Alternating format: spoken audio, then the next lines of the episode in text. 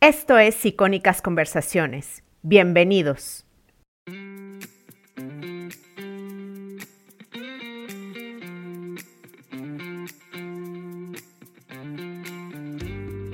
Esto es Ellas en el Micro. Yo soy Jessica Nogués, feminista, emprendedora y podcaster. Bienvenida a estas conversaciones con mujeres que están usando su voz para cuestionar y cambiar el status quo. Vamos a reducir ese dream gap que sufrimos las mujeres y a soñar y actuar en grande. Sigue a Ellas en el Micro en Instagram para saber más. Necesitamos más mujeres en el micro.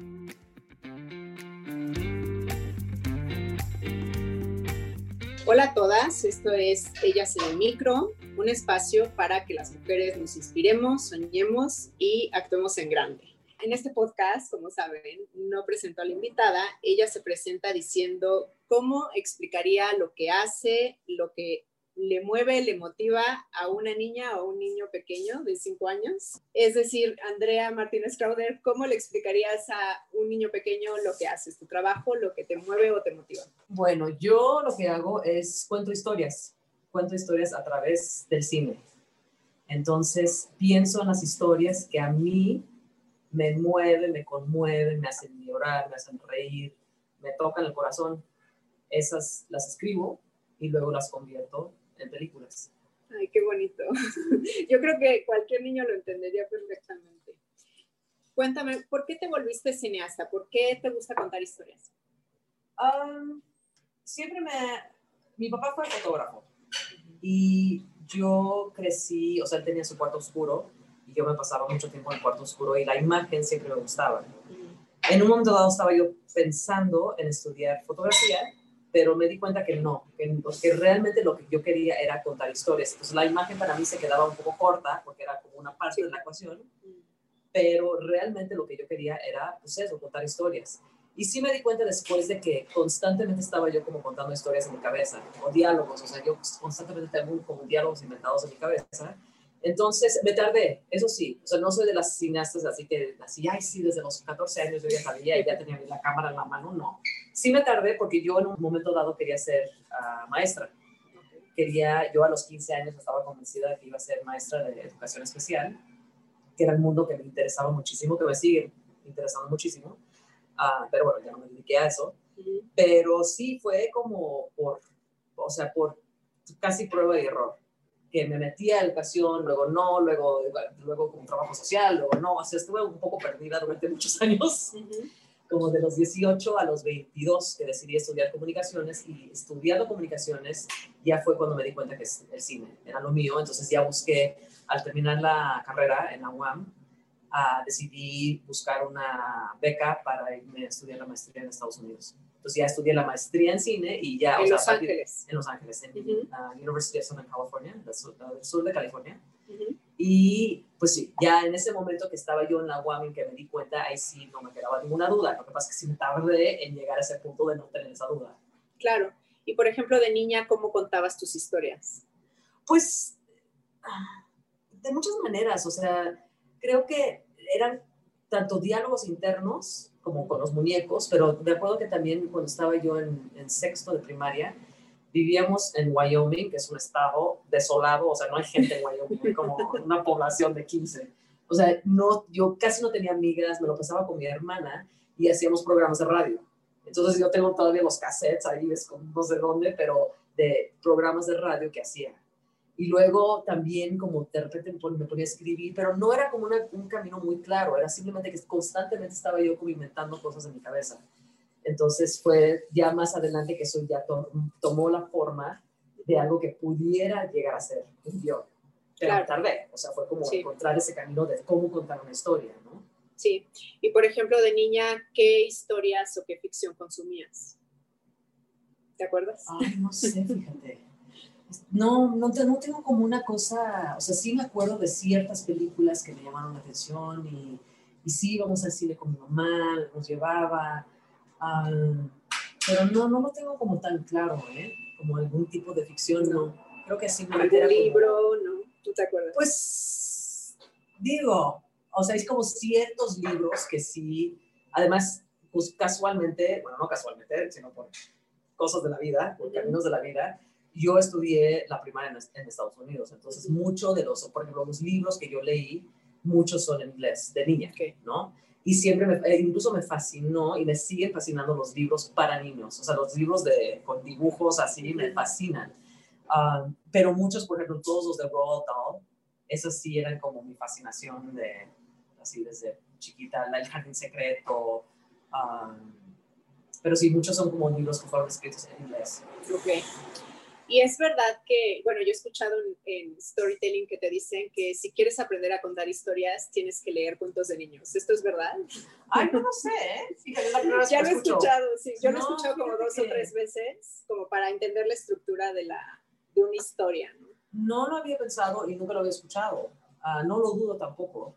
Yo, por ejemplo, una cosa que, que hago mucho es, yo doy clases de, de guion, tanto guion de ficción como guion documental y lo veo exactamente igual. Okay. O sea, el, lo mínimo, o sea, si tú reduces la estructura dramática a lo más mínimo, es principio, medio y final. Claro. Ya si entiendes eso, ya tienes el 90% de estructura dramática. Y así contamos las historias. O sea, yo te cuento lo que me pasó ayer y empiezo diciendo, ay, fíjate, Jess, que estaba yo en mi casa y súper tranquila y de repente alguien tocó a la puerta y resulta que fue una amiga que no había visto muchos años y no sé qué, pero estaba muy enojada conmigo, pero luego ya hicimos las paces y, ya, cada quien se fue por su camino. Es una estructura de tres actos. Claro. Entonces, lo hacemos de manera natural. Estoy segura que los libros de niños también seguramente se hace de manera natural. Pero como que de repente siento que, sobre todo como los estudiantes de, de guion, como que se meten como en estas cosas súper complejas del primer punto de giro y están tratando como de meterse al detalle cuando no, todavía no entienden, o sea, todavía no han agarrado el concepto básico de piensa en tres actos. Y sí me he dado cuenta que yo, por ejemplo, pienso en tres actos. O sea, alguien me cuenta algo y inmediatamente estoy pensando en el principio, y el final. Claro. Entonces es como reducirlo a su mínima expresión, pero es lo más importante de todo. Entonces no dudo que los libros de niños también están pensados así. Claro, por supuesto. Para los que están escuchando eh, ruido ambiental, estamos en Gallo Güero, eh, como dice Tenoch Huerta, el centro neurálgico de la última película de Andrea y Tenoch Huerta, entonces por eso escuchan ahora sí que sonido ambiente. Eh, les pido una disculpa, pero esto es lo que pasa. Me tocó de mesera ahorita que llegó Jess. Estaba yo así casi con el mandil. Es una entrevista más espontánea. Eh, bueno, para los que no sabemos de cine, esta es una curiosidad real. ¿Cuál sería la diferencia entre los créditos que uno ve en pantalla, tipo entre productores, directores, así para los que no sabemos de cine, ¿cómo lo explicarías? Bueno, a ver, déjame ver si, o sea, los créditos básicos, o sea, hay como dos cabezas. Ok. Una es la cabeza creativa, que es como el director, escritor, o sea, yo por ejemplo escribo todo lo que dirijo bueno, no siempre se me pagan, hago otras cosas, pero mis películas yo las escribo. Yo soy la cabeza creativa, pero yo necesito como un cómplice, que es la cabeza como operativa, administrativa, como pensando en el, ok, ya tienes una historia, está increíble, pero ¿cómo vamos a lograr hacer esa película? O sea, como un matrimonio. Sería Exacto, sí, sí, sí, sí, no, realmente sí es un matrimonio que dura poco mucho, pero dura, dura, o sea, mientras dura la película, sí es un matrimonio. Sí. Ese es el productor o la productora. Entonces, ¿quién va a ver cómo vamos a conseguir el dinero? ¿Cómo vamos a conseguir la gente? ¿Cómo vamos, a, o sea, de qué manera vamos a, armar todo para contar eso que tú, directora, tienes en la cabeza? Entonces, esas son como las dos cabezas principales. Es dirección y producción. Luego tienes fotografía, que es una parte esencial, porque al final de cuentas estamos contando historias a través de la imagen, el sonido y la imagen. Entonces, el director o la directora de fotografía siempre va a ser un puesto clave en cualquier película. Tienes sonido, Ah, tienes, o sea, ya en el set, por ejemplo, casi siempre tienes asistentes de dirección y asistentes de producción, tienes alguien que busque locaciones, tienes el gaffer, que es el que en la mano derecha del, fotógrafo, quien ayuda a iluminar. Luego, posteriormente, tienes gente como el editor, quien va a editar la película, el músico, quien va a componer la música, quien va a supervisar la música, ¿no? conseguir los derechos. O sea, es un equipo muy grande, pero ver, seguro se me está olvidando alguien por ahí, ¿no? O sea, sí, por ejemplo, nosotros, nosotros para Pares somos 16 personas. Es un equipo bastante pequeño. Porque luego, o sea, creo que en, mi primera película éramos como 50. O sea, que era mucho más grande. Sí, sí, más del doble. Sí, sí, sí, sí. Ah, pero diría, diría yo que, o sea, si tú tienes o sea, un buen productor, tienes a tu fotógrafo, sonido, O sea, esos son como ya con ese equipo, claro. ya lo puedes hacer. Ya, obviamente, dependiendo de la complejidad, vas a tener más gente y un equipo más grande. Sí, sí. Pero si tienes esos puestos claves, ya puedes hacer cosas, ¿no? Claro. Y, por ejemplo, en tu caso, ¿cómo escoges a un actor? ¿Cómo sabes que un actor va a ser también buena mancuerna o buen equipo con este crew del que hablas? Bueno, o sea, esa mancuerna de la que hablas, que, o sea, que ha pasado por Tenoch, es la primera vez que me sucede. Okay. O sea, es la primera vez que yo invito a un actor a que no solamente sea el actor, sino que me, sea co-creador. O sea, Tenoch y yo escribimos la historia juntos, estamos dirigiendo la película juntos, estamos produciendo, también estamos como productores, porque también Claro. estamos en la parte de cómo vamos a lograr ar- armar esa película. Entonces, estamos en todo, ¿no? Pero, pero no es normal tampoco. Sí, sí. Realmente sí es como algo bastante original, o sea, bastante ah, curioso lo que estamos haciendo. Y, y, y no, o sea, realmente tú- cuando tú escoges un actor es que escoges el actor porque, porque crees que esa persona va a poder interpretar eso, o sea, plasmar lo que tú tienes en la cabeza en la realidad, o Claro. sea, interpretarlo. Ya si se lleva, o sea, si forma parte del equipo, ojalá, pero si no, o sea, ahí está en su mundo y actúa y no forma parte como de este crew, no de esta compl- complicidad del crew, o sea, no es sí, necesario, sí, sí. obviamente es óptimo. Yo a mí me encanta rodearme de gente que, que sí es una familia Claro. que estás creando en ese momento y eso está increíble. Pero si no se llegara a dar con el actor, pues Claro. no. O sea, entonces ya actúa y corta y se va a su casa y ya no forma parte de esta familia de- del crew. Porque sí es un poco aparte, la, la, la- Ujú. la cuestión actoral, sí escoges el actor únicamente por, su, por, por la actuación. O sea, ya no te importa si, digo, hay gente que seguramente son insoportables en la vida, pero son actores increíbles. Claro. ¿No? Yo a mí no me ha tocado, realmente sí, sí he tenido como gente muy buena onda en mis, en mis películas, Ujú. pero sí, en este caso en particular, con Tenoch fue, se dio, se dio de una manera muy particular y se sigue dando. O sea, nos, seguimos como conociendo, como este, como Sí. este complicidad que, está, que hemos armado, lo seguimos trabajando. Entonces, Ok. por ejemplo, ayer vino a mi casa y empezamos a hablar del color de la pared. Ok. Bueno, pongámonos de acuerdo del color de la pared. Porque va a salir en la película. ¿no? Claro, claro, claro. Sí, parte exacto. del set. es como Ok. raro así hablando de la- Pero sí, es parte de mi, mi departamento, es parte del set. Ok, y ya que te tengo aquí, digo, es, también esta es una duda que es meramente curiosidad mía y yo creo que a mucha gente le interesa saber. A grandes rasgos, ¿cómo es la creación de una peli desde que escribes el guion hasta que la vemos en los festivales? Así, ¿cuál sería como, eh, no sé, Híjole, como el pues camino? es- sí, es, yo creo que cada vez, o sea, igual, cada película es un mundo. Ok, Es un proceso muy curioso, muy diferente, ah, muy único, de alguna manera. claro, Pero si pudiera yo como tratar de, de extraer un poco como los, los pasos. sí, para que los ¿no? que no estamos en el Exacto. cine como entendamos más o menos lo que implica hacer una película. Ok, te, te voy a contar con el caso concreto de Tare, Sí. ¿no? Si te parece. Tare, a mí se me ocurre la idea. Yo, yo hablo con The Notch, lo invito, le encanta la idea, entonces nos pusimos a, a como, ni siquiera escribir, era como a platicar, a conocernos, a pelotear ideas, a inventarnos como diálogos, como mucha lluvia de ideas. Ok, Luego yo fui y lo, lo estructuré más. Y luego igual, seguimos pimponeando ideas, yo se lo enseñaba. Entonces fue un proceso como de, no sé, nueve meses de escritura del guion. Realmente sí, o sea, sí es un proceso Largo. que toma su tiempo. Claro. Y eso que fue un poco corto, porque luego hay guiones que puedes estar tres años escribiéndolos. Aquí fue un proceso como de nueve meses. Ujú. Luego yo busqué una productora, o sea, Ujú. alguien que sí se echara clavado, porque además es un proyecto muy particular que pensábamos desde un principio empezarla sin dinero. Y generalmente los productores va a ser así, aguántame tantito, hay que conseguir el dinero Claro. y hacer todo paso a pasito, pian, pianito. Y Tenoch y yo fue así de, no, vamos a lanzarnos a ver cómo podemos hacer una película por medio del crowdfunding y todo eso. Entonces tenía que yo encontrar una productora o un Ujú. productor, pero en este caso es una productora, que, que entrara a ese track, a esa Claro. complicidad de que, órale, me echo la- el clavado con ustedes.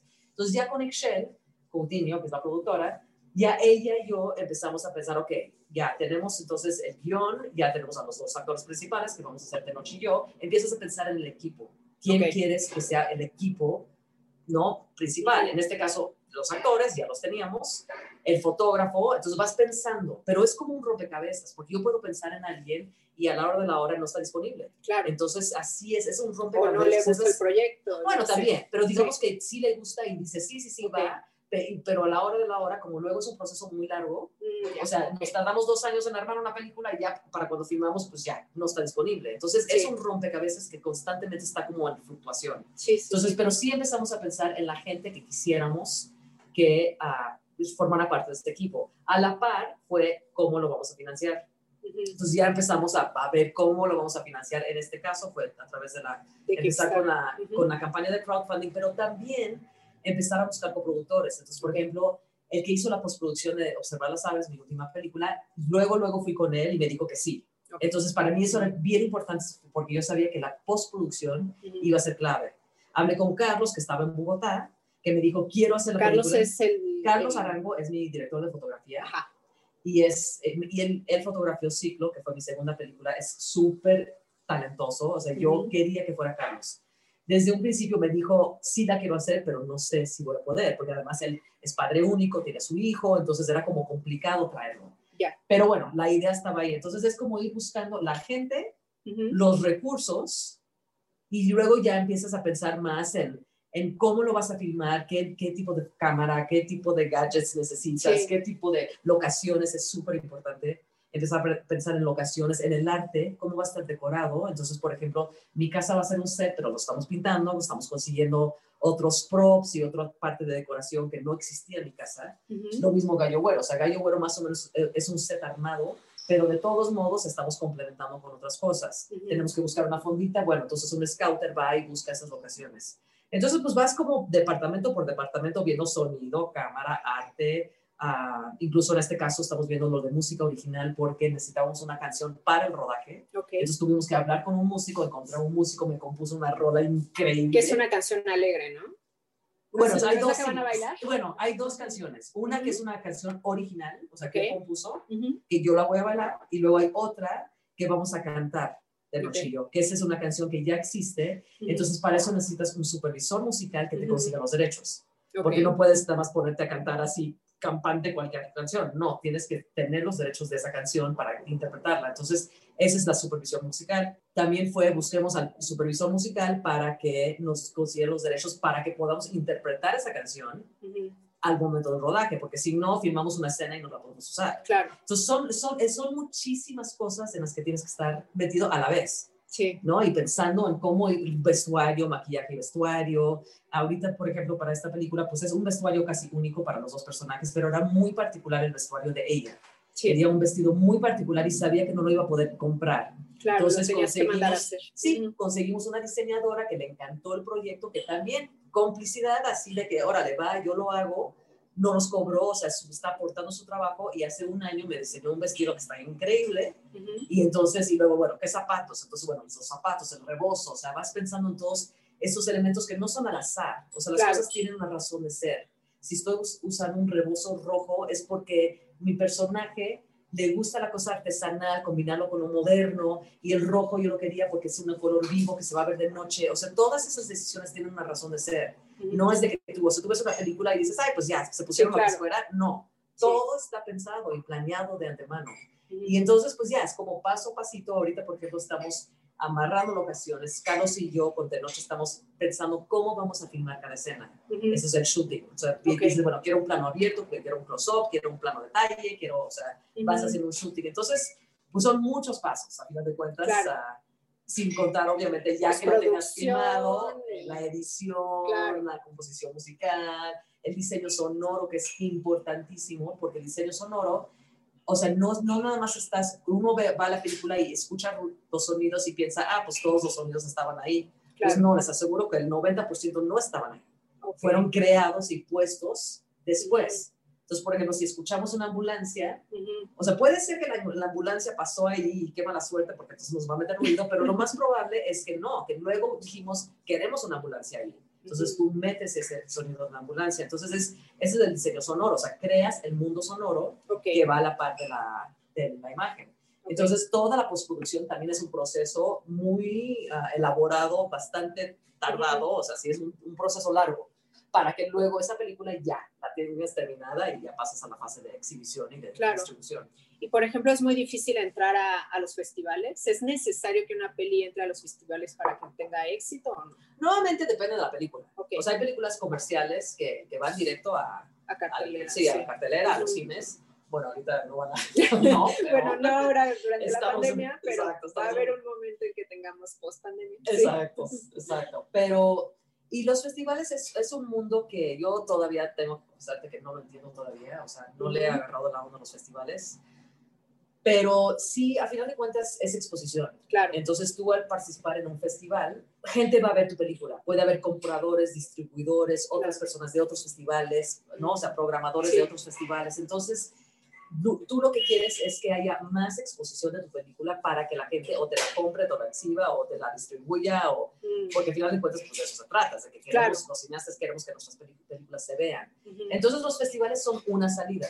Obviamente hay otras salidas. Las plataformas digitales, por ejemplo. Las plataformas digitales ya ahorita se, se han vuelto súper relevantes. Claro. Mientras que antes a lo mejor nadie los tomaba, bueno, nadie, pero no, no se tomaban en, cuenta tan, en cuenta tanto, ahorita sí. Ahorita es como que tienes que tomar en cuenta esa, esa salida digital, ¿no? Entonces, sí hay como diferentes plataformas y pues eso es todo otro mundo que, claro. que tampoco es como muy fuerte, pero también para Tares seguramente vamos a estar muy involucrados de Nochillo también en esas decisiones. Claro, por supuesto.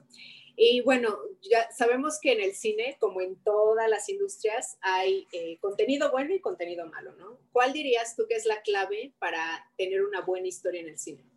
Yo nunca pienso en términos de buenos o malos, porque al final de cuentas es totalmente subjetivo. Claro, es subjetivo, por supuesto. O sea, entonces, lo que a mí me parece buenísimo, a alguien le puede parecer una basura. Eso es verdad. O sea, yo, yo te puedo hablar de yo el tipo de cine que quiero que te gusta. ¿no? Que, que, me gusta y que yo quiero hacer. Ya si es bueno o malo, no me toca decir, decidir eso.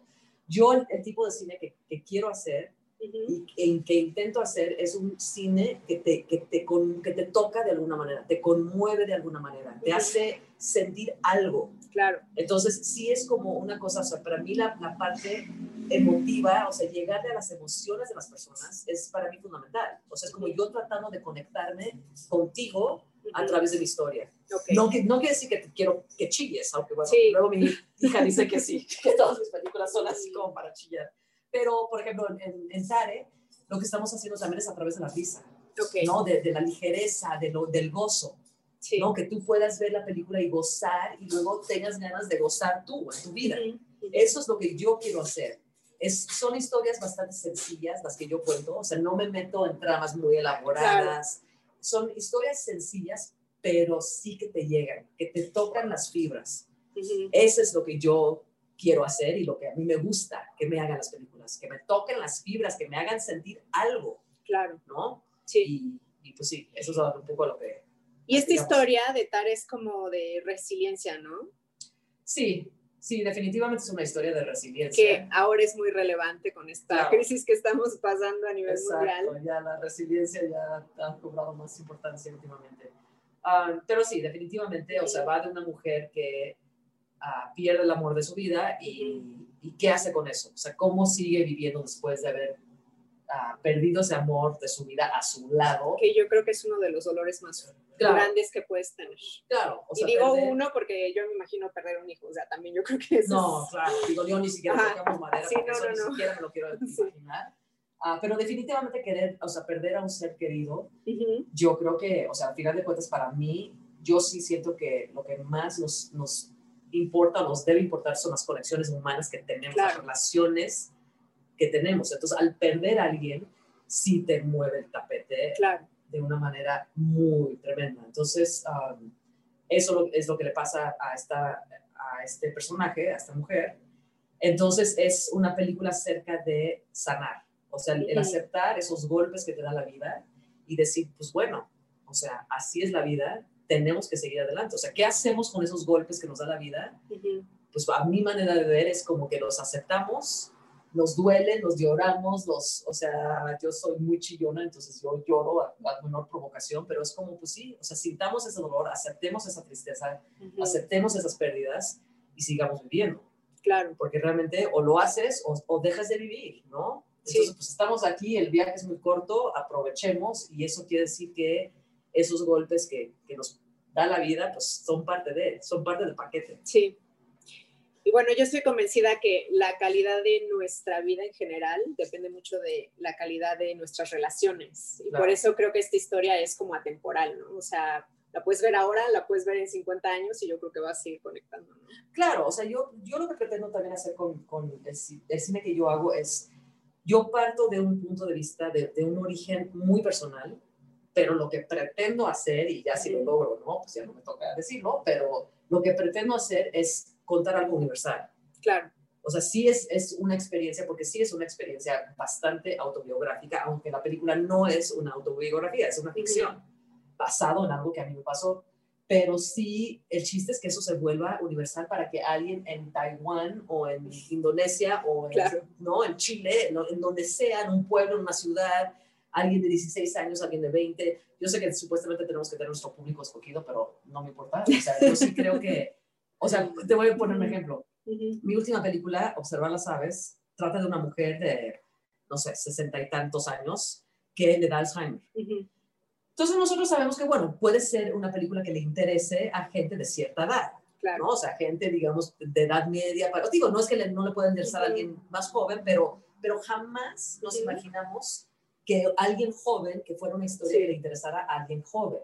Cuando la presentamos en, en el Festival de Los Cabos el año pasado, hace un año justamente, hubo un grupo de chavos de la prepa que la maestra los obligó a ir al cine, les obligó a ver mi película y al final estaban conmovidísimos pidiéndonos autógrafos a Bea Aronson, la actriz, y a mí.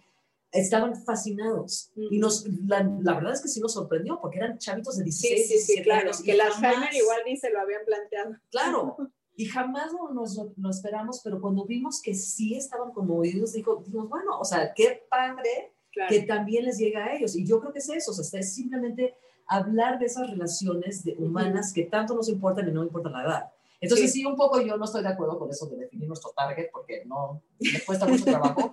Yo sí creo que si estás hablando de relaciones humanas, o sea, sí puede ser una cosa mucho más universal en cuanto a país, idioma, género, ¿no? De edad, lo que sea. O sea, estás hablando de algo que nos importa a todo mundo, a toda edad, en todas partes, que es esa conexión humana.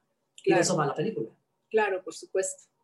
Y bueno, esto, em, la mayoría de mi audiencia son mujeres y por eso te hago esta pregunta. Em, ¿Cómo es esta industria del cine con las mujeres? ¿Qué has notado así en general?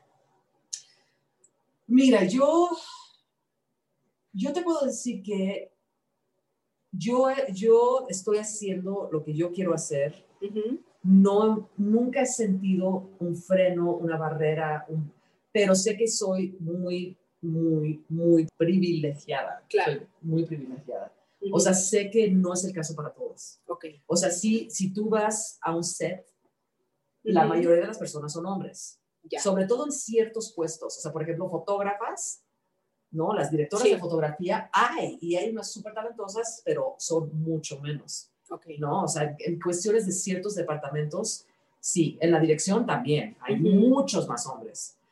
Pero al mismo tiempo yo tampoco, como no lo he vivido, y nunca, porque yo, yo además crecí en un hogar donde la cuestión del género nunca entró en cuestión. Éramos tres mujeres y mi papá nos enseñó desde cambiar una llanta del auto a, colgar una repisa, manejar el taladro. O sea, nunca fue así como, ay, como eres niña, debes de aprender. No, simplemente nos enseñó.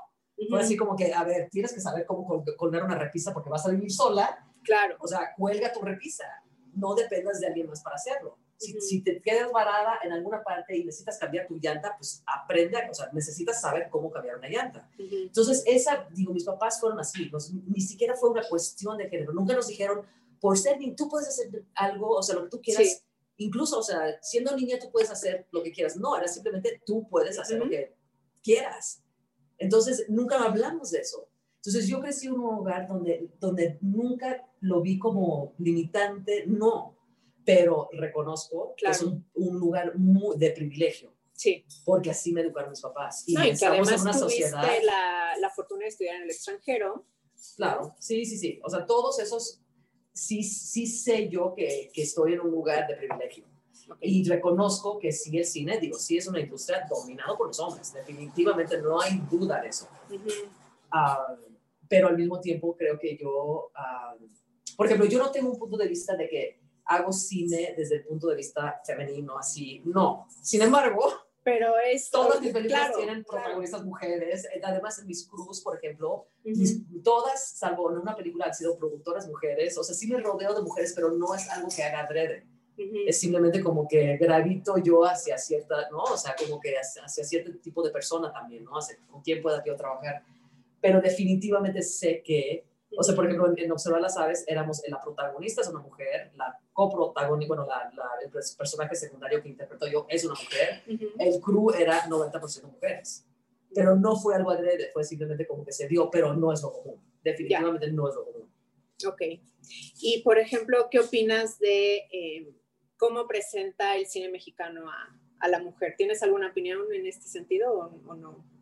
No tanto porque sé, o sea, sé que, que sí, definitivamente hay, o sea, en general sí se presenta de, de cierta manera, pero no es el cine que veo. O sea, si, no, si no me interesa esa postura, simplemente no, veo lo ves. cine. No lo veo, ¿no? Claro. Entonces, por ejemplo, uh, una de las cosas, o sea, toda la cuestión, por, por ejemplo, del erotismo, ¿no? O sea, obviamente, la mayoría de las películas van a tener un, un punto de vista muy desde, o sea, con la mirada masculina, con la mirada claro, masculina. Con desnudos innecesarios, por ejemplo. Claro, claro, pero bueno, o sea, como que o no lo veo o simplemente sé que yo, por ejemplo, o sea, si voy a hacer un desnudo, pues lo voy a hacer desde mi punto de vista. Claro. ¿No? Y eso es lo que, y también busco ese tipo de cine. Entonces, sí, definitivamente sí hay como esta mirada masculina, pero, pero creo que también cada vez más hay más mirada de la mujer, ¿no? Claro, por supuesto. Y va a ir aumentando. Sí, claro. Y por ejemplo, en tu personaje de Tare, ¿por qué considerarías que es una mujer fuerte? Porque sé que mm. tú consideras que es una mujer fuerte. ¿Qué la hace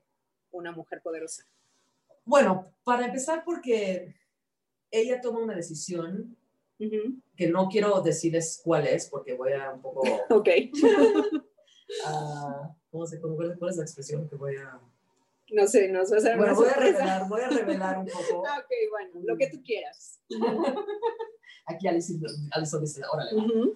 Ah, no, toma una decisión una mujer que puede sorprender a muchos, pero es una mujer que no toma en cuenta lo que los otros opinan de ella. Okay. O sea, ella está viviendo el duelo a su manera, está viviendo su sexualidad a su manera, está viviendo su sus decisiones son a su manera, o sea, como ella los quiere tomar. Ok. Y, y ese es como el punto de partida de toda la película. Entonces, sí es una cosa que yo creo que puede como agarrar a la gente un poco en curva, claro. lo que esta mujer decide hacer, pero es lo que lleva al desenlace de toda la historia, el desarrollo de toda la historia. Entonces, pues sí, es una mujer que, que, vive las cosas como ella las, las quiere vivir. Claro. Incluyendo el duelo. Sí. O sea, ¿qué haces cuando pierdes a alguien? Que es, ¿no? Lo que se espera de ti siendo mujer, yo pensaría que es eh, que sintieras tristeza y que si eres viuda o, no sé, que perdiste el amor de tu vida, un poco que casi, casi te guardes, ¿no? Exacto. o sea, es como que te prohíbas un poco a los hombres por algunos años como para guardarle el duelo, ¿no? Que es más o menos lo que se esperaría, ¿no? Claro. Pues no. es el caso. me parece muy bien. bueno, ahora me gustaría saber eh, tu opinión sobre ti. ¿Te consideras una mujer fuerte? ¿Cómo te describirías a ti misma? Sí, o sea, definitivamente tengo una fortaleza, pero creo que es una fortaleza que precisamente tengo porque me permito ser vulnerable. Ok.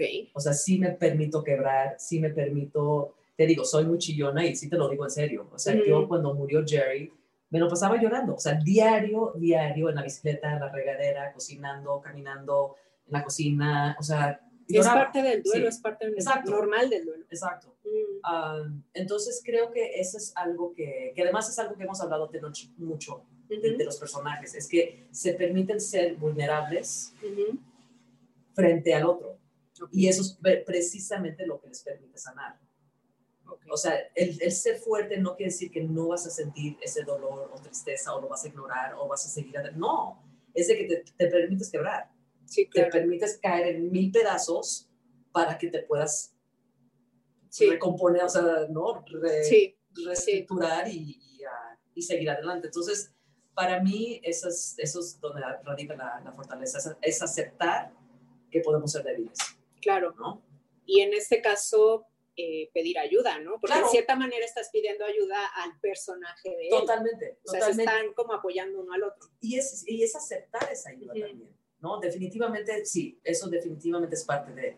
O sea, yo también tuve que aprender eso, aprender a, a, a- a pedir ayuda cuando lo necesitaba, que, que además sí me costó en un momento dado, Ujú. sí me costó trabajo como reconocer que necesitaba ayuda.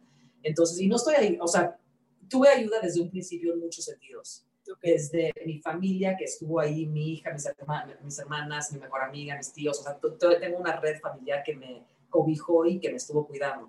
Tuve el equipo de Gallo Güero, que cuando Ok. Jerry murió, que yo tuve, pues yo tomé la decisión de hacerme cargo del restaurante, pues tuve ese tipo de ayuda. Pero también hay una ayuda como mucho más por dentro, Ujú. que de repente cuesta trabajo reconocer que necesitamos pedir, Claro. o sea, necesitamos ayuda para, para sanar esas partes, ¿no? Entonces, sí, definitivamente es, es eso, es saber pedir ayuda y aceptar esa ayuda. Mm, ok. Bueno, esta pregunta igual es eh, nada que ver con el cine, pero me gustaría saber qué rutina o acción diaria recomendarías hacer a todas las mujeres, algo que creas que le puede funcionar a todas las mujeres. Bueno, yo creo que sí me he vuelto un poco como rutinaria con ciertas cosas. Ok, Am, yo, por ejemplo, trato de meditar. ok. Sí, trato de meditar y hacer, aunque ¿Cómo sea te una, ayuda? Ujú, una rutina de 10 minutos de yoga, ujú. eso para mí es fundamental. Es como conectarte, conectarme conmigo misma y no estar con nadie más. Y luego es como gozar, tener como ciertas cosas que puedas gozar. Ok. Yo, por ejemplo, tengo unos colibrís, que tengo un bebedero de colibrís. Y Me aún gusta ahorita verlos. que estoy como a mil por hora armando mi película, hoy en la mañana dije, ay, se acabó mi néctar de con los colibrís. Ujú. Y para mí es una prioridad, porque me gusta, porque gozo ver a los colibrís llegar a, a- a beber. Las plantas, o sea, me encantan las plantas, entonces ahorita sí están un poquito descuidadas, pero, pero es como encontrar esas pequeñas cosas que puedas disfrutar Claro. tú sola, con, ¿no? contigo misma y disfrutarlo. Más allá de la... O sea, yo tengo una vida bas- bastante ajetreada porque entre el cine y Gallo Güero, sí es como que ando a mil por hora, pero para mí sí es bien importante tener esos momentos de, de subirme a la azotea de, de vez en cuando y tomar un vino en la azotea. que Claro. Era algo que hacía mucho con Jerry, pero lo sigo haciendo yo, porque me gusta, porque simplemente me gusta ver ese horizonte con el sol y, y tomar un vinito. Entonces yo creo que es eso, es como encontrar esos momentos Ujú. que puedas hacer algo simplemente Porque por te disfrutar. gusta, para Sí. disfrutar. Sí, Sí. claro, de eso se trata la vida. Claro, claro, pero se nos olvida. Claro. De repente andamos en chinga y se nos O olvida. sea, tu que café de la que- mañana, lo que sea. Sí, sí, sí, sí. Ok. Y bueno, con respecto a tu trabajo, otra vez regresando, ¿cuál sería una idea errónea que la gente tiene de lo que haces y que te gustaría aclarar? Digo, en general hay una idea del cine. ¿no? O sea, como que Sí, luego la gente se apantalla, porque es que, ay, wow, eres cineasta, Sí, claro. guau, Es como todo glamour, guau". No, sí, exacto, glamour. A mí me encanta contar la anécdota de mi hija, Ujú, porque yo me divorcié desde que, que Camila era muy chiquita, ujú. Y entonces, pues ella era mamá, o sea, su papá estaba ahí, ¿no? Ujú. Y sí, cumplió con su papel y sigue cumpliendo con su papel de papá, pero a fin de cuentas yo estaba sola con mi hija en, la casa. Y Claro. Camila, o sea, luego la gente es como, ay, Camila, tu mamá es cineasta, tú también quieres ser. Y Camila desde un principio dijo, no, No. porque ella veía cómo me la pasaba.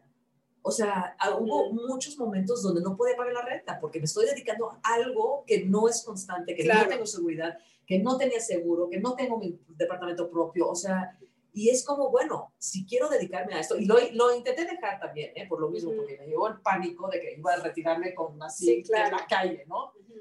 Entonces lo intenté dejar y me di cuenta que no lo podía dejar. Entonces, mi modo, iba a aceptar que a lo mejor a ser tu- voy a ser tu dueña de mi propio departamento, Sí. pero es algo que tengo que hacer. Ujú. Pero a final de cuentas, escojo, elijo Claro. hacer esto que me ama, que me llena, que, ¿no? Pero, o sea, durante muchos años, sí era así de que, ¿cómo voy a pagar la renta? Ujú.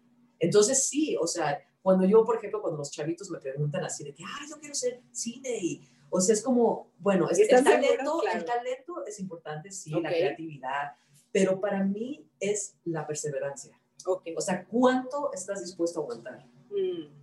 ¿Cuánto estás dispuesto a insistir y que te rechacen y que estés pidiendo becas y apoyos y te batean y te batean y te dicen que no, no, no, no, no, no, no? ¿Cuánto vas a aguantar? O sea, ¿cuánto estás Claro. dispuesto a aguantar? Porque para mí de eso se trata. O sea, tú aguanta y si Ujú. tienes ese aguante es porque realmente crees en lo que estás haciendo. Y si crees en lo que estás haciendo, entonces los demás también van a creer en lo que estás haciendo. Pero sí hay que aguantar, o sea, sí, es de mucho, mucho aguante. Ok. Y por ejemplo, bueno, ahorita hablaste de, de ser creativa. ¿Cómo te nutres para seguir siendo creativa? Yo me nutro de la vida.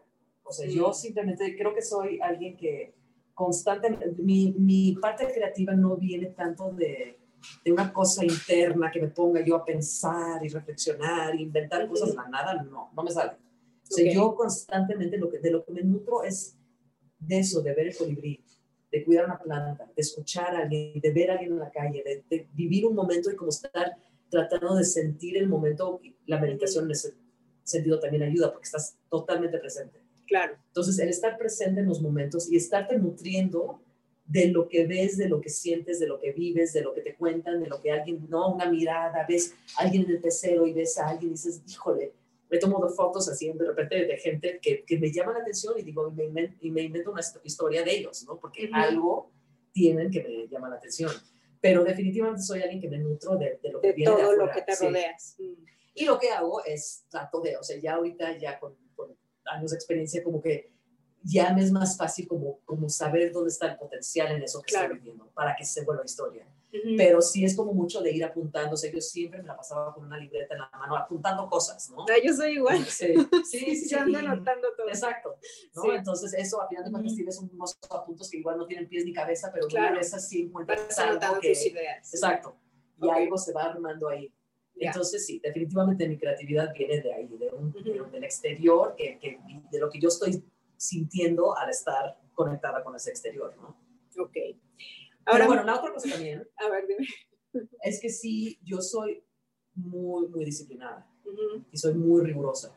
Y eso es también, también algo que yo siento que de repente en el cine, como que los chavitos pueden pensar que son unos genios y entonces que, ay, bueno, es todo mi creatividad y ya. No, mucha disciplina. No, es como, bueno, órale, si lo quieres hacer, quiere decir que yo, me, por ejemplo, me he pasado temporadas donde me he levantado a las 4 de la mañana a escribir. Wow.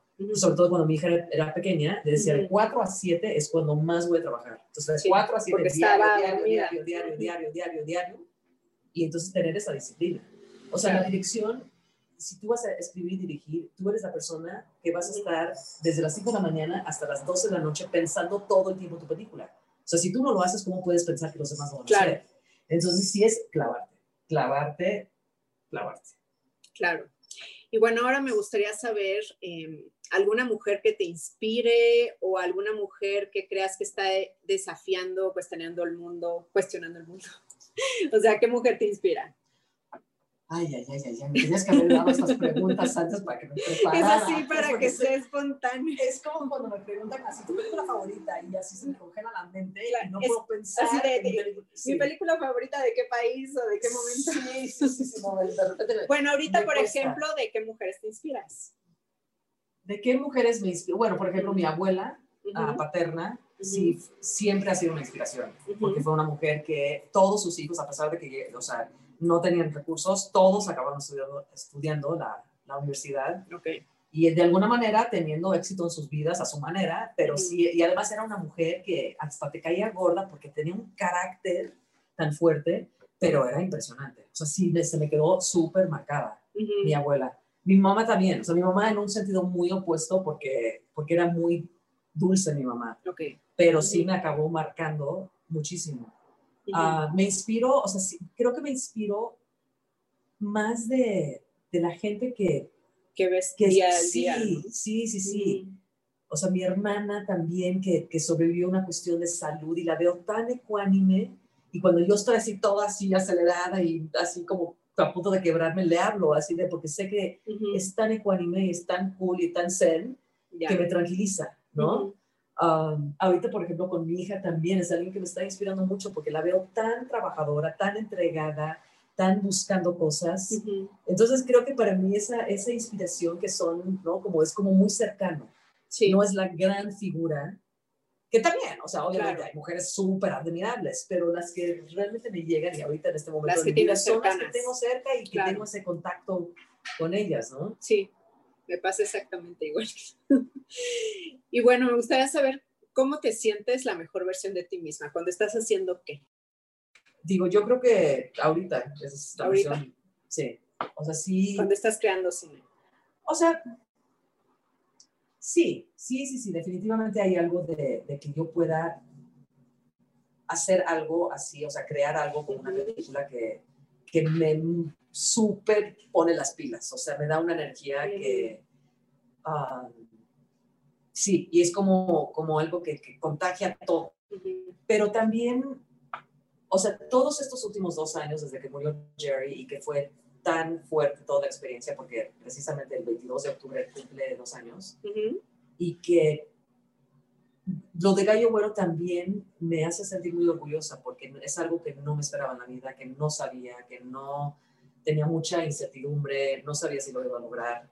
Y eso también para mí es como súper importante, ¿no? Porque Ujú. veo que, bueno, o sea, de repente, pues sí, es como, yo puedo decir, sí, yo me siento completamente, sé que es, me siento muy buena directora, porque además sé que lo, lo que me importa en la historia, sé hacia dónde va, sé qué es lo que, importan, lo que es importante, Ujú. y con Gallo Güero no. Pero al mismo tiempo, pues logré que Gallo Güero no, bueno, hasta ahorita, cuando vamos mal, llevamos sobre, o sea, acabamos de cumplir el domingo, dos Dos años. años. Ujú. entonces eso también me, me, sí me, me llena de un orgullo diferente, Ya, porque no es muy fuerte, claro. o sea, no es Claro. muy fuerte, pero... Es algo que has aprendido y que por Claro. ahora... Claro, claro. mm, Y, y también creo que algo que a mí me gusta de mí misma es los equipos que formo ok. con la gente. Entonces, Dices que eres buena encontrando talento. sí, es como, o sea, saber que no puedes hacer las cosas sola. Sí, ¿no? Entonces, no puedes ser tanto- buena en todo. Exacto. Entonces, tanto en, en la Ujú. película Ujú. como en Gallo Güero, necesito un equipo. Sí, Si no tengo ese equipo, o sea, por más que esté yo muy entregada, no va a salir. sí, Entonces, eso también creo que es algo que me gusta mucho. Es como saber que, que sí puedo, le doy la importancia al equipo, ok. porque es la única manera que realmente podemos salir adelante. Y es lo Sí. mismo, volvemos a lo mismo, son las relaciones humanas. o Sí, sea, claro. es, ¿no? O sea, esas conexiones que haces con otras personas es lo que te permite amar, tener una vida plena, pero también trabajar y también crear y también, ¿no? O sea, hacer muchas cosas es a través de esas relaciones humanas que, que formas. Ya. Oye, ¿has escuchado del Dream Gap? No, ¿No? Ok. El Dream Gap es esta diferencia que hay entre niños y niñas o entre hombres y mujeres de lo que pueden soñar o llegar a ser. Las mujeres crecemos con un universo de posibilidades o de posibles como más estrecho, ¿no? Que los hombres. Los hombres tienen como el universo de posibilidades más amplio. Eh, tú tienes un micro, bueno, en este caso una cámara. Eh, ¿Tú crees que estás, eh, cómo crees que estás contribuyendo a que, por ejemplo, las niñas o las mujeres que ven tu trabajo tengan eh, este dream gap menos, menos estrecho? o sea, que tengan como su universo de posibilidades más amplio. creo que simplemente haciendo lo que estoy haciendo. Claro. O sea, creo que ah, hace como cinco años. Ocupando el espacio que estás ocupando, ¿no? Sí, hace cinco años estuve yo en Canadá visitando a mi hermana y su hijo tenía, no sé, como unos cinco años. Ok. Entonces me invitaron, o sea, la maestra de Pascal me invitó a dar una plática al grupo de niños de cinco años de la primaria, porque sabía que yo había dirigido ciclo, entonces Ah, ok. quería que yo platicara de ciclo. Sí. Entonces llego a la clase, entro a la clase y pues así yo empiezo a contar de cómo soy directora, hice esta película y me empiezo a hacer preguntas y, y después me dijo la maestra Ujú. que habían unas niñas en la clase que eran de, porque además de Toronto es muy multiétnico, o sea, Claro. hay de todas partes Sí, sí, sí. y hay unas culturas bastante tradicionales. Mm. Y entonces me dijo, esas chavas, esas niñas, seguramente es la primera vez que conocen una directora. Claro. O sea, que, que- que antes era como inconcebible, Sí, claro. y eso que estamos hablando de un primer mundo, sí, sí, sí. ¿no? Entonces también, digo, no, ni se diga México. Sí, no. Entonces creo que simplemente es, o sea, no, ni siquiera hay que hacer un esfuerzo, porque Claro. simplemente... Es que digo, te vean ahí. Exacto, Ujú. es simplemente de que se puede hacer, sí se puede hacer. Claro. Obviamente no depende nada más de uno, o sea, Sí. eso sí también lo tengo clarísimo. O sea, depende mucho de tus circunstancias y no Claro. simplemente, ahí sí tengo ganas y voy a ser directora. Sí, de por cine". No, supuesto. o sea, sí reconozco los privilegios que he tenido para llegar a donde estoy,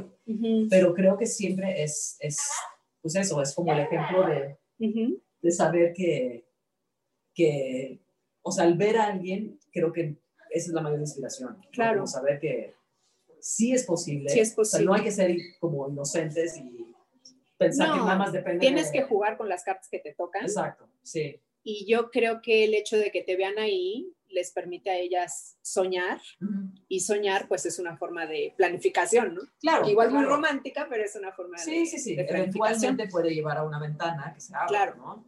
Claro, Claro. por supuesto. Y bueno, mm, esto ya para ir cerrando, eh, me gustaría saber el papel de tus amigas. No sé si tienes alguna tribu de amigas. ¿Qué te dan esta tribu de amigas o tu crew de mujeres? O sea, ¿qué apoyo crees que te dan? Ah, cuando murió Jerry, sí, siempre, o sea, siempre sabía que, que mis amigas eran, eran importantes, pero cuando murió Jerry sí cobraron más importancia, porque al final de cuentas son las personas que te levantan, te ayudan a Claro. levantarte, ¿no? Entonces, para mí sí ah, tengo, no soy alguien que tiene, así está, esté rodeada de amigas, ujú, pero las que tengo sí son sumamente importantes en mi vida. ok. Ah, incluso mi mejor amiga, curiosamente, ahorita forma parte de TARE porque ha sido tan cómplice, Ujú, sabe de dónde nace la historia, sabe, digo, ob- obviamente conoció muy bien a Jerry, me vio enamorarme, conoció nuestro amor Sí. como mi mejor amiga. Entonces, obviamente también vivió esa pérdida ujú, de cómo lo estaba viviendo yo. Entonces, cuando escribí la historia, cuando se lo compartí, ella empezamos a, como, pues sí, ser cómplices en esa fase inicial ujú. y entonces ha cobrado, o sea, ahorita ya forma parte de, o sea, yo dije, la quiero en el set, o sea, Claro. quiero que esté a mi lado porque Conoce la historia, para mí, claro. sí, Ujú. sí, sí, sí, entonces, ah, sí, son, son fundamentales en mi vida. Ok. Y bueno, ya como última pregunta, sé que es, eh, al momento de estar grabando esto, la campaña de Tare todavía no acaba, la de crowdfunding, eh, pero creo que es relevante. ¿Qué has aprendido de hacer una campaña de crowdfunding eh, ahorita para Tare? Que necesito más ayuda. Que sí, que no me divida abasto, o sea, porque al final de cuentas, ah, Llevar una campaña, yo creo, yo he visto que es un, o sea, es como un trabajo de tiempo completo, Sí, o sea, sí, sí, estar ahí. Entonces, lo, lo que ha pasado en estas últimas dos semanas es que me doy cuenta de que o me dedico a las redes o me Claro. dedico a hacer la película. Mm, Entonces, como para mí es, como, obviamente hay que tener los recursos para hacer la película, pero también, o sea, sí tengo gente que me está ayudando, pero sí, o sea, cuando si lo vuelvo a hacer, cuando lo vuelvo a hacer, sí voy a procurar tener un equipo que, Ujú. que me ayude más, porque sí, de repente, o sea, sí, de repente sí quiero abarcar demasiadas cosas y pues no, no se Ok. puede y, y creo que esta, digo, también entiendo que, que la manera que se dio, o sea, la decisión que tomamos de hacer la película fue súper acelerada y Ujú. fue a, a raíz de la pandemia. O sea, Tenoch tenía un proyecto, yo tenía un proyecto, los dos se cayeron y dijimos, ahora es cuando. O sea, Tare sí es una película que se puede hacer durante la pandemia. Y lo decidimos casi, casi de un día para otro, filmamos dentro de dos meses, Ya, lo cual es muy poco tiempo para preparar. sí. Pero al mismo tiempo era como, o hacemos eso, o quién sabe cuándo ¿cuándo? lo vamos a hacer. Entonces también en ese sentido, no soy tan dura conmigo misma, porque Ujú. sé que tomamos una decisión que tuvimos que tomar en el momento y, y sí, eh, definitivamente nos quedamos cortos de, de- de tiempo, de recursos y de gente, Ujú. pero al final de cuentas vamos a hacer una película. Entonces, Claro. ojalá para la próxima vez que lance una campaña, o sea, sí pueda armar un equipo y tener el tiempo como para con un poquito más de calmita decir, ok, así va a ser la campaña, diseñar súper bien la campaña y tener gente. Claro. Digo, todos tenemos nuestras fortalezas. Sí, por supuesto. Las redes no son mi fortaleza. O sea, Mm. ya yo lo puedo, estoy tratando, estoy haciendo mi mejor esfuerzo, estoy aprendiendo, Ujú. pero sé que no es mi fortaleza. Y hay gente como tú que Gracias. es su fuerte, porque Sí. eso es lo que te mueve, te apasiona, divierte. Te, te divierte. Sí. A mí no. Mm, Entonces, es, creo que te le acabas de dar el clavo. claro. Ese es el problema, es que a mí no me divierte, entonces me cuesta mucho trabajo estar Ujú. posteando diario porque es, un, es algo que me estoy obligando a hacer Ok. y no es algo que me divierta. Ujú. Entonces lo que necesito es que alguien a quien le divierta sea quien esté a cargo. Así que para la próxima película igual y luego tenemos que hablar tú y yo. Ay, muchas gracias. Sí, Yo encantada, me encanta. Estoy, estoy realmente divirtiéndome además con este proyecto porque nunca había trabajado en nada de cine. Y bueno, además de ti, ¿qué otra cineasta tendríamos que tener así en la mira las mujeres ahorita en este ¿Mexicana, momento? dices? No sé, la que nos quieras recomendar. Ay, a ver, a ver, a ver. Um, hay, una, hay una cineasta ah, canadiense que me encanta, Ujú. y ahorita porque por, por supuesto que se me fue su nombre. Sarah, no, ¿O qué peli ha hecho para irla a ver? está difícil. Hay una película que hizo que se llama Stories We Tell. Ok. Sarah Polly. Ok. que empezó como actriz Ujú, y se volvió la directora. ujú. Hizo una película acerca de contar historias. Stories we Ah, tell son ok. historias que contamos. Vela. ¿Y la puedo Vela. encontrar en donde? Seguro, seguro Ok. la puedes encontrar. Ok. Búscala en internet. Pero a mí me gusta muchísimo jugar, eh, o sea, juego constantemente entre el mundo del documental y la ficción. Ujú, O sea, sí es, esa frontera para mí es muy ambigua y muy maleable. Ok. Entonces, o sea, he hecho películas de ficción, he hecho documentales, hice una película que es una ficción hecha como si fuera documental. Esta es una película de ficción que, o sea, no tiene nada de documental, pero al mismo tiempo la manera que lo estamos Ujú. filmando tiene un poco de documental porque hay muchas cosas que no vamos a controlar. Ok. Pero me encanta, me encanta ese mundo nebuloso, o sea, Ujú. que no está bien definido y esta chava juega muchísimo con eso. Ok. Bastante joven además. Ya. Bueno, y ya como última pregunta, si hay alguna mujer que esté escuchando esto, que esté viendo esto y que quiera estar en el mundo del cine, ¿cuál sería tu consejo? Si Como quieres- guionista, como productora, da igual. La cuestión es, yo creo para mí, ujú, que tú estés convencida antes que nadie más. Antes que Ok. intentes convencer a cualquiera, es de que tú realmente estés convencida. ujú, Entonces, si tú ya tienes una historia que estás súper convencida, o sea, que amas esa historia, ujú. y ent- la cosa es empezar a compartirla y tratar, o sea, no aspirar a llegar a, no, como las grandes personas. Mi, mi productor ejecutivo de mi primera película fue Guillermo, Guillermo del Toro. Ujú, Y todo el mundo, obviamente, está a pantalla, porque, bueno, Claro. Guillermo del Toro es Guillermo del Toro. Y además Ujú. es alguien que admiro muchísimo, me gusta mucho su cine, o sea, Ujú. El laberinto del fauno es de mis películas favoritas. Es un tipazo. Pero al final de cuentas, fue, fue productor ejecutivo de mi primera película, que fue importante para mí en mi Claro. carrera. Pero realmente, o sea, la gente con la que yo trabajo hoy en día no tiene nada que ver con él. No es de que ya eso me abrió puertas para ir a Hollywood y ya Claro. no. O sea, Ujú. yo sigo haciendo películas igual que la primera que escribí. O sea, sigue siendo el mismo tipo de cine. ujú. Y la manera que me estoy acercando ahora a la gente es muy diferente. Por ejemplo, con Tenoch, lo conocí, sí, lo conocí. Yo estaba trabajando en una película, lo conocí. ¿Qué fue lo que le convenció? No fui yo, no fui, o sea, no fue que alguien me recomendó, fue así de que Tenoch, ven a tomarte un café, te voy a platicar una historia. Y la historia le convenció. ujú. Ya, o sea, obviamente la manera en que se lo conté era porque yo estaba Sí, convencida de también la historia. se lo Entonces contaste. yo se lo conté de una manera que se enamoró de la historia. Claro. Pero es eso, ¿no? O sea, más que una estrategia que yo tuviera de cómo llegar con alguien, no. Ujú, Era yo tengo una historia, se lo quiero contar a Tenoch. Y a raíz de eso se fueron abriendo más puertas. Claro, Porque claro, tener a alguien como Tenoch en la película abre puertas, ¿no? sí. Pero, pero no fue como una estrategia que haya tenido. Era simplemente, tengo una historia, yo estoy convencida y en la medida que a mí me convence, voy a convencer a los demás. Ok. Ok.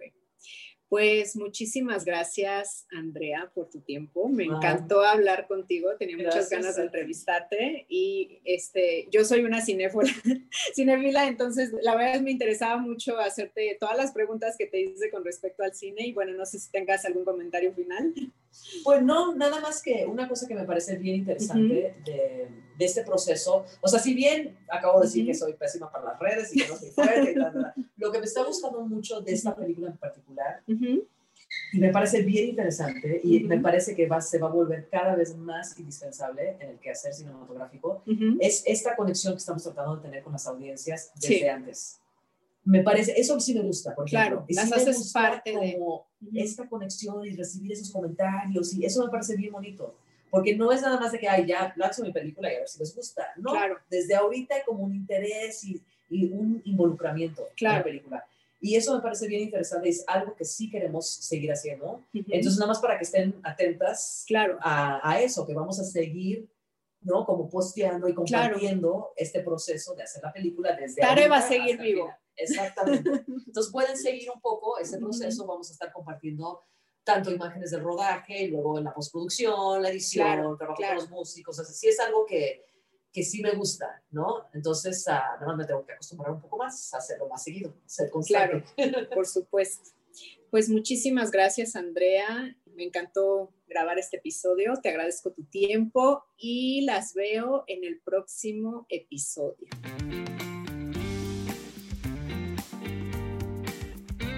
Gracias por estar aquí. Comparte este episodio si quieres ampliar el mensaje. Suscríbete y pasa la voz. Juntas somos más fuertes. Hasta luego.